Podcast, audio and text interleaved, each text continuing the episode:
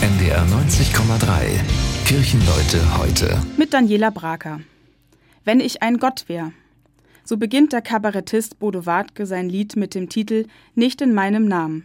Ein Lied, das ein wortgewaltiges Statement gegen jede Form von religiösem Fanatismus ist. Eine Kritik gegen religiös motivierte Gewalttaten auf der Welt. Kulturen vernichten, Andersgläubige massakrieren, Märtyrer sein.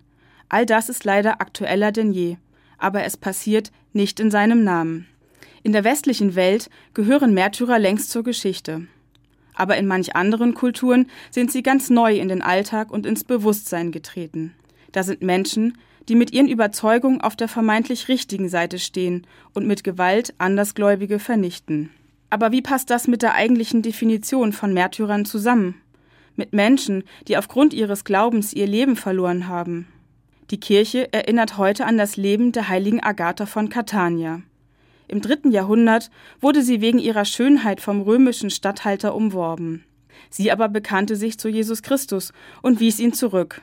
Grausame Marter sollten ihren Widerstand brechen, aber die heilige Agatha starb während der Folter. Ein Blick in die Geschichte zeigt aber auch, dass nicht nur Christen verfolgt wurden und werden. Auch die christlichen Kirchen haben im Laufe ihrer Geschichte andere Religionen und Meinungen bekämpft. Nicht in meinem Namen würde Gott sagen, denn dem Geist Jesu entsprach das sicher nicht. Der Blick in die Nachrichten erinnert mich daran, dass es heute umso mehr das Bekenntnis zu Toleranz, dem respektvollen Umgang untereinander und zur Menschlichkeit braucht. Und das unabhängig von Religion, Geschlecht und Orientierung. Tut das in seinem Namen. Kirchenleute heute. Das war ein Beitrag der katholischen Kirche.